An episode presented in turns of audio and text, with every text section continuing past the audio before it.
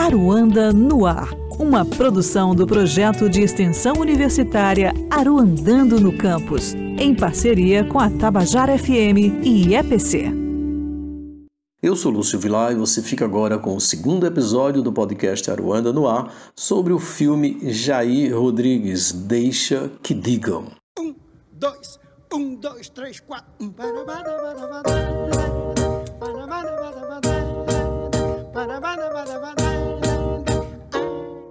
O podcast Aruanda no Ar entrevistou o cineasta e diretor do documentário Rubens Revald, ele que também é professor da Escola de Comunicações e Artes da Universidade de São Paulo, a ECA USP.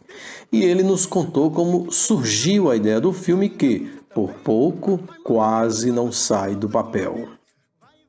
Eu trabalhei com Jair no Supernada, né? Foi uma ficção que eu dirigi que ele que ele teve uma participação fundamental e ganhou vários prêmios de melhor ator no Festival do Rio, aqui em São Paulo. E nós ficamos muito próximos, né? E quando foi o lançamento do DVD do filme, né, numa livraria, ele ele compareceu lá e ele chegou assim: "Ô, oh, meu diretorzinho". Ele me chamava assim: "Me diz aí, quando é que a gente vai fazer o filme de Jair Rodrigues?" Daí eu falei, pô, Jair, demorou, hein? Achei incrível a ideia. Não estava ainda nem claro se o que ele estava falando era ficção, documentário, era um filme da história dele.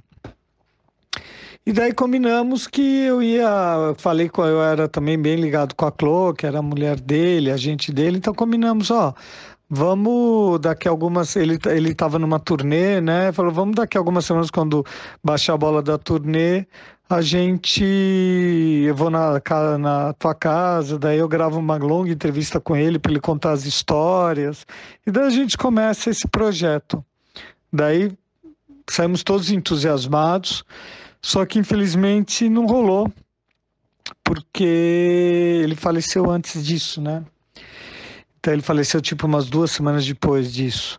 Daí foi um balde de água fria, não só pela tristeza da morte dele, mas de ver esse projeto que estava nascendo com tanto entusiasmo, né, ser arquivado. Mas daí passou uns seis meses, uns nove meses, eu falei, porra, mas Jair queria tanto isso, né? Eu também estava tão afins, por que a gente não continuar essa história? Daí eu procurei a Clô, procurei o Jairzinho e assim começou ele se mostrar entusiasmado, falando, não, o Jair queria muito, e daí começou o projeto. Rubens Revaldo também falou sobre o que mais lhe impressionou na personalidade e na trajetória do Jair Rodrigues ao dirigir o filme. Eu acho que o que foi mais forte para mim são algumas imagens, principalmente dos anos 60, do Jair na Record. Né? A gente conhece muito Disparada, mas o Jair é muito mais que o Disparada, né? dessa época. É... E nessa época era muito pequeno, então o que eu conheço, o que eu conheci mais foi coisas uh, que são repassadas, né? Como, né, como Disparada, ou o Sua Majestade Sabiá, mas, é, nossa, o Jair tem uma, um repertório musical na TV muito forte, de uma época muito intensa da música brasileira, né? Esses festivais dos anos 60, e tinha uma, uma força do Jair nessas, nessas gravações quase que um bastião da música negra brasileira. Uh, tem uma música que encerra o filme, né? Que dá para rir, dá para chorar, né? Que é uma música do Billy Blanco. E, e, é uma gravação dele com os, com os originais do samba, uma força imagética, uma força rítmica. É, isso realmente por mais que eu já conhecia bastante da carreira do Jair, eu fiquei muito impressionado com a força dessas gravações.